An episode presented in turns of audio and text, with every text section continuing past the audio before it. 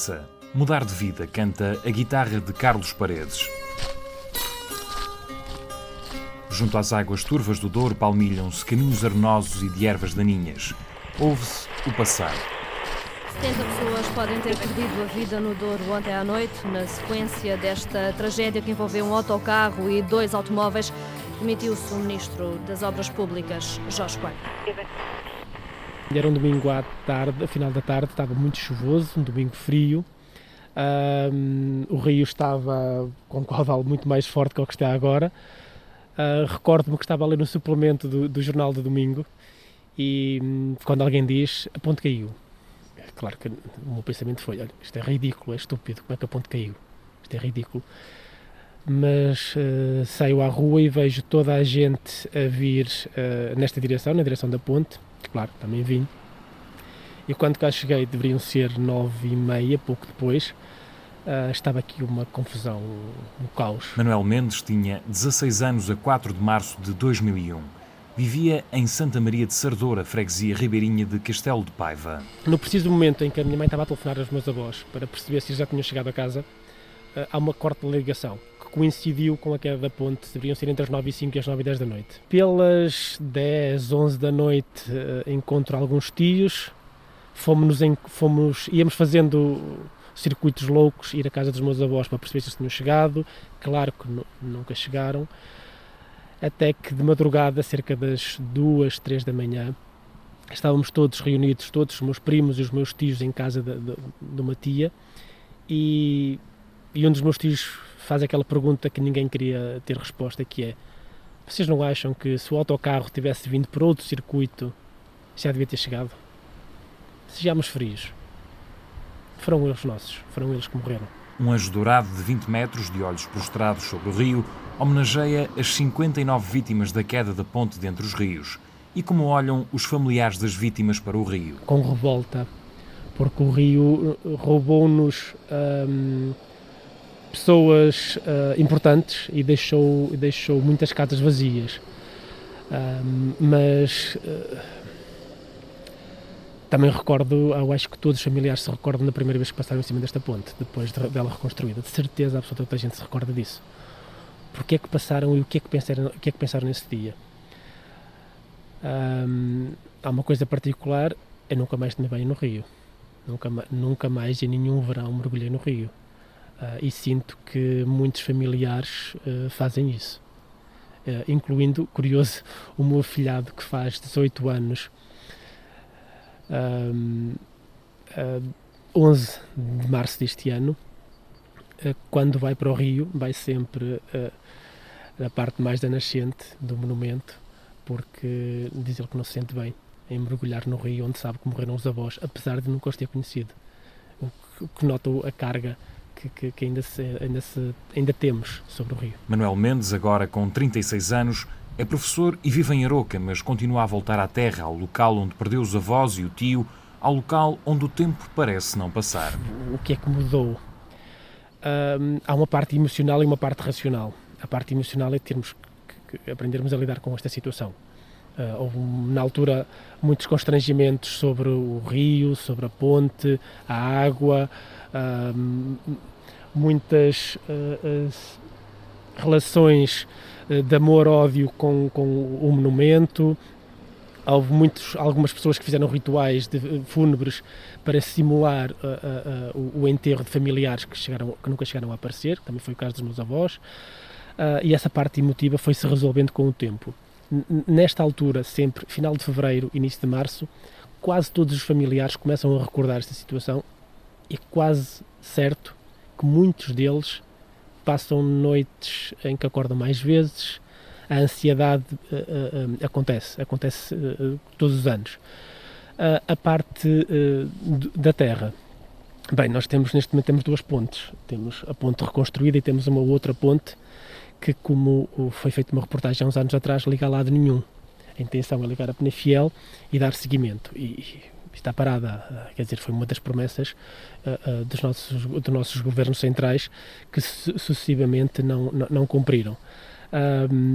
vemos a Terra com, com vítima também de sucessivos uh, percalços, desde os incêndios, agora um incêndio do, do, do, centro empresarial, parece que são sempre, entraves sempre ao desenvolvimento local. No Portugal da Expo 98, às portas da moeda única, o abandono do interior e a incúria do Estado entravam pelas casas dos portugueses pela rádio e pela televisão. O país seguia a par e passo as buscas por corpos, 36 nunca foram recuperados. Salvar o mais depressa possível, ou enfim, pelo menos de recuperar uh, os corpos nestas circunstâncias tão difíceis. Este Alto Paiva quero exprimir a profunda solidariedade da minha parte e de todos nós perante este sofrimento. António Guterres era o primeiro-ministro, Jorge Sampaio, o presidente. Políticos de vários quadrantes desdobravam-se em visitas a Castelo de Paiva. As atenções centravam-se na queda da ponte, mas era a 10 km do tabuleiro que havia cedido que a tragédia deixava feridas difíceis de sarar. Na pequena freguesia de Raiva, 34 pessoas perderam a vida. A maioria ia no autocarro da Asa Douro, na excursão para ver as amendoeiras em flor. Os irmãos Moreira choravam a morte da mãe e do irmão Lino. Felicidade é a mais nova de seis irmãos. No dia, no dia da tragédia eu estava em Lisboa, apercebi-me depois pelas notícias que poderia ter acontecido algo, tentei o contacto-me naquela altura, não havia comunicações, já, os meios que havia já eram poucos, a nível de telemóveis, mas depois também ficamos sem comunicação. Alda Moreira lembra-se bem da conversa que teve com a irmã Felicidade nessa noite. Liga-me a Felicidade, que estava em Lisboa, na polícia, e diz-me, oh Alda, está tudo bem? Mas só assim com um tom choco, oh Alda, está tudo bem? E eu disse, está a vestidade. Mas está tudo bem. Tu não me estás a enganar. E eu vi, e disse, caí em mim e disse assim, ai vestidade, sabes alguma coisa que eu não sei? Diz-me tu, está tudo bem?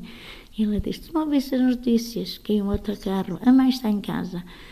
E eu disse assim, Uh, ai, Felicidade, tu és tola. Felicidade, que há 20 anos começava a carreira na PSP em Lisboa, vive hoje em raiva na casa por cima do café que mantém o nome do irmão, Café Lino, todos os dias viaja para o Porto. Há mesmo o meu lugar. Não, não me imagino viver -se, sem isto. E não me imagino criar o meu filho fora, longe da família. Acho que o sentido da família ficou muito presente também o facto de ter perdido os meus familiares e faz-nos parar e ver que de facto é muito importante. E, e a decisão foi. Eh, mesmo por uma questão moral, porque é-nos, a nível de tempo, é, é, é muito hum, dispendiosa a nível de tempo e, e, monetariamente. Não é uma decisão muito viável, de facto, vivermos cá, a não ser mesmo pelos elos de amizade e de família. Mas realmente quase nada mudou. Ficaram as promessas, o que se fez na altura, porque tinha que se fazer tinha que se mostrar que fazia alguma coisa, fez o resto, ficou. E C35 continua. Se formos para Penafiel, continuamos na mesma forma. Trocam-se as vantagens de viver perto do trabalho, pelo conforto da família, a família que é Porto Seguro e que há 20 anos se uniu e alargou para lá dos laços de sangue em torno da fé. Rezámos o terço na casa da minha mãe,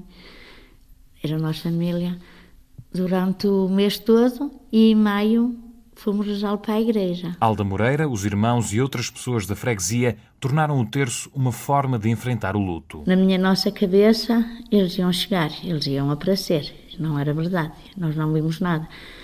E uh, entrei em depressão, comecei a perder muito sangue, fui medicada. Uh, inclusive, a uma altura que eu não conseguia estar dentro de casa, fugia para o campo, e então pegava numa focinha e serrava, serrava, serrava. Erva e chorava, chorava, chorava. E acabava por me esquecer dos meus filhos, porque depois vinha, eles estavam acordados, eu já me ocupava, já esquecia mais. E até a psicóloga na altura, uh, chateada comigo, dizia se eu não uh, tivesse mais cuidados, que até me retira. Mas foi para me assustar retiravam os filhos, como podia ser. Um luto de feridas profundas, incompleto pela ausência do corpo.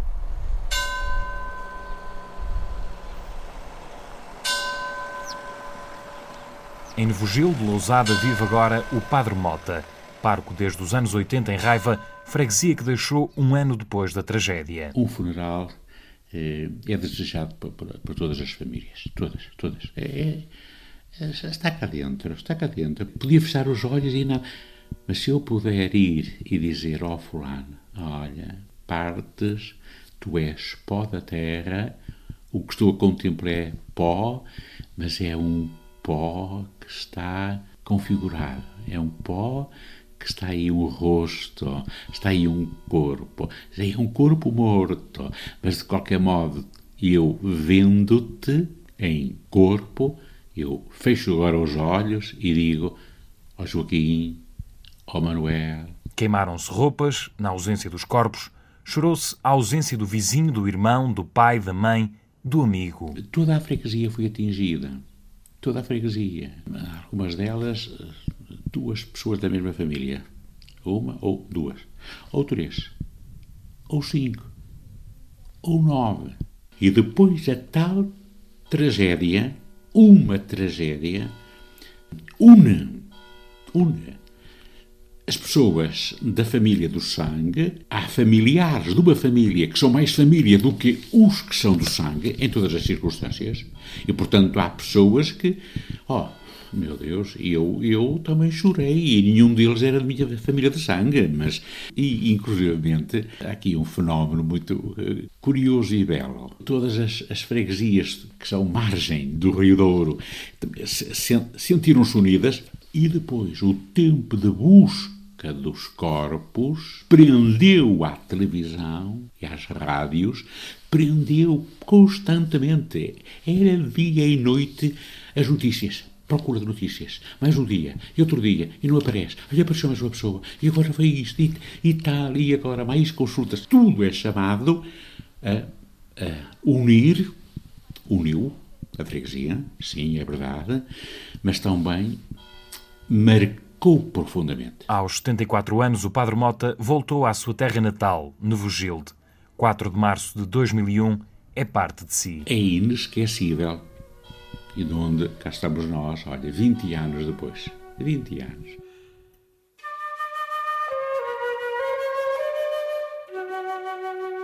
Vinte anos, duas décadas de memórias. De um povo que trabalha, reza, canta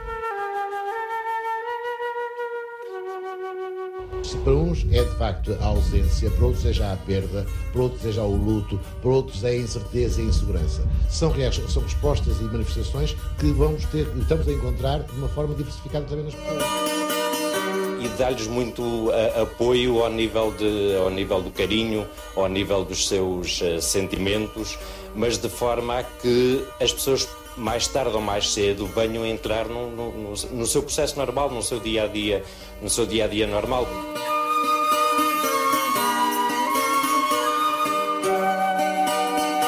Recordações que atingem a maioridade. O luto fez-se e faz-se coletiva e individualmente.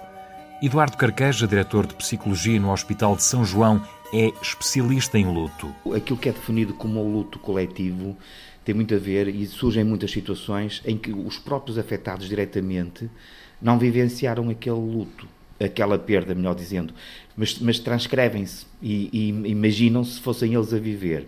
Isto é uma forma, aquilo que nós chamamos um, um luto coletivo. Falámos da tragédia da ponte de Entre os Rios, falámos, por exemplo, em Timor, também quando surgiu aquela, aquele massacre de, de, Santa Cruz, em que houve muita gente que parece que estava a vivenciar como se fossem os seus, os seus familiares. Isto é um luto coletivo. Depois, aquilo que é o luto individualizado, o luto individual, aquilo que se deve chamar o luto apropriado. E porquê? Porque tem muito a ver, este luto apropriado tem a ver quer com os meus antecedentes psicológicos, culturais, sociais, quer com a relação de afeto que eu possa ter com as pessoas que morreram, quer com os vínculos que eu tenho com quem com a pessoa que morreu, se eu sou mais ou menos dependente. E isto vai aqui trazer naturalmente uma experiência única em cada pessoa, que no próprio contexto familiar, por exemplo, há formas de lidar com o processo de perda que muitas das vezes são diferentes, que a maior parte das vezes são, são, são diferentes. Enfrentar a perda, uma tarefa fundamentalmente individual, que peso tem 20 anos neste processo? Que peso tem a religião? Efetivamente, eh, há sempre esta dimensão de não se ter completado, digamos assim, quer os rituais, quer o, o fim da vida daquela, daquela pessoa. Fica sempre num imaginário, nuns mais que outros, que pode uh, acontecer algo de um dia vir. Isto por um lado. Por outro lado, uh, temos de ter a noção que efetivamente pode haver pessoas que continuam danificadas uh, emocionalmente e psicologicamente por não conseguirem que isto seja finalizado objetivamente. Aqui, é, é, importante, sobretudo, também, também percebermos que muitas das vezes, e, e, e entre os rios traz-nos aqui o que acontece também noutro, noutros contextos de, de, de, de, situações muito traumáticas e, e, muito violentas, que é conseguirem depois encontrar um, um sentido ao, ao, retirar da tragédia algo positivo. Por exemplo, em Entre os Rios foi a criação da associação. Então, as pessoas conseguiram apesar daquele sofrimento todo, encontrar aqui algo que sentem como útil, ou seja, a morte das pessoas queridas, aqui vem tra trazer algo de positivo para a população. E isto aqui, que nós chamamos de, de encontrar um significado para a perda, eh, tem um efeito muitas das vezes positivo e amortecedor de todo este sofrimento. Pedido que faça a seguir, gostava de fazer noutras circunstâncias, não nessa, nessa tragédia. Quer uh, apresentar-nos uh, este lugar onde estamos, uh, o seu Conselho Castelo de Paiva? Olha, o Conselho de Castelo Paiva é um Conselho ribeirinho ao Douro, temos cerca de 15 km de frente para o Rio Douro, é um Conselho onde a agricultura foi até há pouco tempo muito predominante. Recuamos a março de 2001. Paulo Teixeira, na altura um jovem autarca, descrevia assim ao jornalista Francisco Sena Santos o Conselho de Castelo de Paiva. Um Conselho que estava a recuperar daquilo que lhe aconteceu nas minas de Pejão. E temos aqui muitas famílias debaixo d'água que trabalharam nas minas de Pejão. E eles com certeza vão merecer o nosso apoio. Quais eram os grandes desafios para um jovem autarca, eh, como era o senhor na altura, perante uma situação daquelas? Eu tenho que fazer aqui uma introdução porque eu perdi o meu pai 20 anos antes, num desastre automóvel também, num cruzamento onde a população exigia uma rotunda. O meu pai faleceu no dia 5 de março de 81. E três meses depois do meu pai ter morrido, construíram a rotunda que era reclamada. Morreram 12 pessoas até ao meu pai, que o meu pai incluído. Ora, no dia 4 de março de 2001, 20 anos depois, verifico a mesma coisa. Verifico que morreram 59 pessoas e depois começaram a prometer aquilo que faltava fazer. Nós pedíamos a nova ponte sobre o Douro, que era o IC35, a partir daí nós pensávamos que depois vinham os acessos, e eu disse eh, naquela noite e nos dias seguintes, pagámos muito caro, aquela, aquela ponte tem uma fatura muito cara, porque desapareceram 59 pessoas, é, é, é a vida de 59 pessoas que está sempre subjacente a todos os investimentos que foram feitos. E, e, não pode ser, o país não pode estar a funcionar, não pode ter o seu desenvolvimento sujeito a tragédias, é? Paulo Teixeira tem hoje 59 anos. Há mais de uma década que está afastado da vida política ativa. Não guarda mágoa a Guterres, que garante que cumpriu tudo quanto prometera. Mas as promessas cumpridas foram sol de pouca dura. Esta, esta situação fez com que muitos processos fossem disputados, e nós vivemos aqui 4, 5 anos de, de grande desenvolvimento, porque próprios, a construção das infraestruturas gerava também atividade económica no Conselho, não fora a tragédia, não é? Nós teríamos muita dificuldade em os concretizar, porque um autarca do interior do país, de um Conselho como Castelo de Paiva, eh, tem que ir eh, pedir muitas vezes a Lisboa, parece que vamos pedir para nós, quando efetivamente estamos a pedir para uma população. Mas é uma população, curiosamente, que não elege um deputado e, e depois os poucos que elege do distrito esquecem-se. Esquecem-se do território. Alguns nem vêm cá. Hoje trabalha na área da consultoria a empresas, continua a ser reconhecido na rua por quem se lembra da queda da ponte, desses tempos guarda memórias e uma dúvida. Na altura, eh, o responsável da Marinha dizia que com uma retroescavadora e uma corda conseguíamos retirar o autocarro da água. Os bombeiros defendiam, nomeadamente o comandante Gomes da Costa, na altura dos bombeiros de Espinho, defendia que só uma grua de 19 toneladas é que conseguia tirar o autocarro do rio. Tal era a força da água também que existia. Prevaleceu quem, quem tutelava o rio, a Marinha, a posição da Marinha, eh, parte-se para a operação e quando o autocarro começa a vir à tona da água, a corda partiu e o autocarro vai outra vez para baixo. Uns dias depois temos que repetir outra vez a operação. E sai o autocarro, pronto, aí já foi utilizada a grua, sai, um autocarro, sai dentro do autocarro, só, é, só é retirado um corpo. A mãe com um bebê de sete meses, o filho, ao colo. Fica essa dúvida para sempre. Se entre a primeira e a segunda operação, com aquele solabanco do autocarro, não se foram libertados corpos, uma vez que praticamente não havia vidros nas janelas, eles devem ter partido com o embate, com aquele solabanco não terão sido libertados corpos e fica sempre esta ideia. Estamos junto à Câmara de Castelo de Paiva. A área envolvente do edifício está a ser requalificada. Obras precisam-se nesta terra como de pão para a boca. O atual autarca Gonçalo Rocha vê agora uma luz ao fundo do túnel. Uma luz que a população anseia há décadas. São as acessibilidades, nomeadamente a nossa variante, a Estrada Nacional 222 e o IC35 nos ligará depois à A4 a Penafiel. Tem sido sempre, digamos, as principais reivindicações que o município tem apresentado junto do nosso governo. Felizmente, tivemos boas notícias recentemente com a integração desses dois importantes investimentos neste plano de resiliência e de recuperação económica que surgiu no âmbito desta para fazer face a esta pandemia que nos tem eh, afetado e que garante o financiamento a 100% desses dois investimentos. Parece-me que de facto eh, a solução deste plano e a integração dos investimentos neste plano deu uma luz muito forte para a concretização destes objetivos.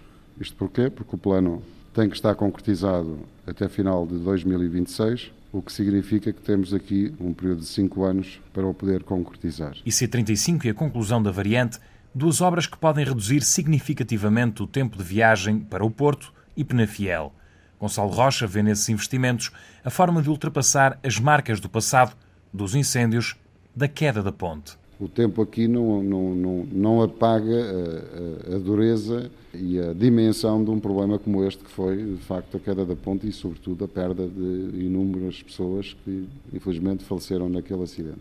O tempo também ajuda, como é evidente, mas uh, as marcas continuam a ser ainda profundas uh, nas famílias e no próprio Conselho, porque o Conselho continua a a ter esta marca associada profunda de, desta dor, da, da, tragédia da ponte. É uma herança pesada. É evidente que nunca mais pagará-se-á esta, esta, esta memória triste que o Conselho viveu, mas o Conselho também tem aspectos de extrema importância, positivos, de dinâmica empresarial. Temos, de facto, um incremento muito grande em termos de, de investimento empresarial, não só de empresas do Conselho, como de empresas que, de investidores que vieram para Castelo de Paiva. Eh, eu acredito sinceramente, e não fosse esta pandemia, que hoje estaríamos até já com dificuldades de mão de obra para dar resposta ao número de postos de trabalho que têm vindo a ser criados em Castelo de Paiva. E com as tais acessibilidades, julgo eu que ainda tornaremos ainda muito mais competitivos neste domínio. Esperança. Uma palavra amarga para esta população que vê promessas eternas de melhores condições de vida, de justiça Aqui há a convicção de que não se fez justiça sobre 4 de março de 2001. Mas o que faz então este povo avançar?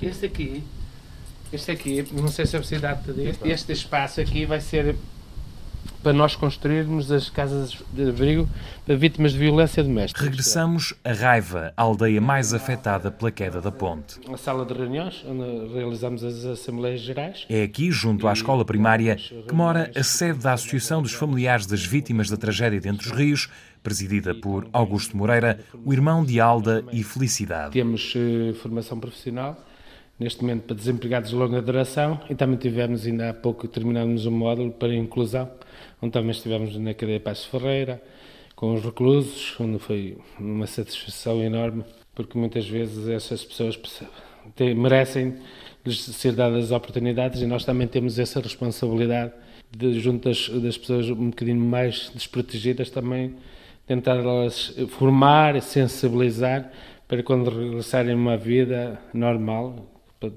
podemos dizer normal, eles próprios tenham essa inclusão. A Associação tem projetado a construção de casas de emergência para vítimas de violência doméstica. Enquanto o projeto não se concretiza, é aqui que se presta o apoio psicológico. Aqui a nossa psicóloga, que também está também trabalha connosco na casa de acolhimento, temos mais outro psicólogo, temos mais uma psicóloga estagiária temos uma psicóloga que faz essencialmente esse acompanhamento dos familiares. Mas aqui as, as consultas não são apenas para familiares, já são abertas à, à comunidade, certo? Sim, nós entendemos que tínhamos, eh, somos uma, uma associação de âmbito nacional e naturalmente não podíamos só cingir, damos prioridade eh, aos familiares, mas têm havido outras solicitações que nós achamos que poderão ser apoiadas, mas é, é uma resposta que nós eh, vamos tentar ver eh, se conseguimos alargar no sentido até possivelmente pedir acordo com a própria Instituto de Segurança Social e ver eh, para que nós também possamos ter eh, alguma participação do Estado, que também entendemos que é um dever dele, eh, e porque na altura fugiram muito cedo de Castelo Paiva e deixaram um bocadinho os familiares abandonados ao seu destino, eh, não, pensar, eh, não tendo a percepção que muitos deles não tinham a capacidade de deslocar para os centros hospitalares, muitos não tinham a capacidade de perceber que têm que pedir ao seu médico de família e depois e ele é que os encaminha caso necessitem para essa, para essa resposta, fecharam-se muito no seu meio, na sua habitação, quando precisavam mesmo desse apoio para ter uma melhor qualidade de vida. A Casa de Acolhimento em Castelo de Paiva foi a primeira infraestrutura construída pela associação que tem neste momento cerca de 900 associados. Acho que era uma forma de nós ultrapassarmos o luto, demonstrarmos às pessoas que também depois de uma tragédia, uma situação dramática, de um luto difícil que tivemos que realizar, porque a maioria dos corpos não surgiram, era uma forma de fazer luto ajudando terceiras pessoas, e nomeadamente aqueles que, que dificuldades, mais dificuldades atravessam na vida deles são jovens, muitas vezes abandonados pelos pais ou maltratados pelos pais, que precisam de um pequeno apoio para depois terem um futuro que merecem, mais digno, com, com melhor qualidade de vida. Quando se perde dois familiares e se perde 57 eh, amigos numa queda, numa queda de uma ponte, numa tragédia destas, também eu acho que mais nada nos derruba, só temos é que estar disponíveis para trabalhar, para nos empenhar e para ajudar os outros. 20 anos depois da tragédia de Entre os Rios, de frente para o Douro, há quem encontre na ajuda ao próximo a força para ultrapassar as marcas da queda de uma ponte que ceifou 59 vidas. Há quem encontre aqui a forma de mudar vidas, a forma de mudar de vida.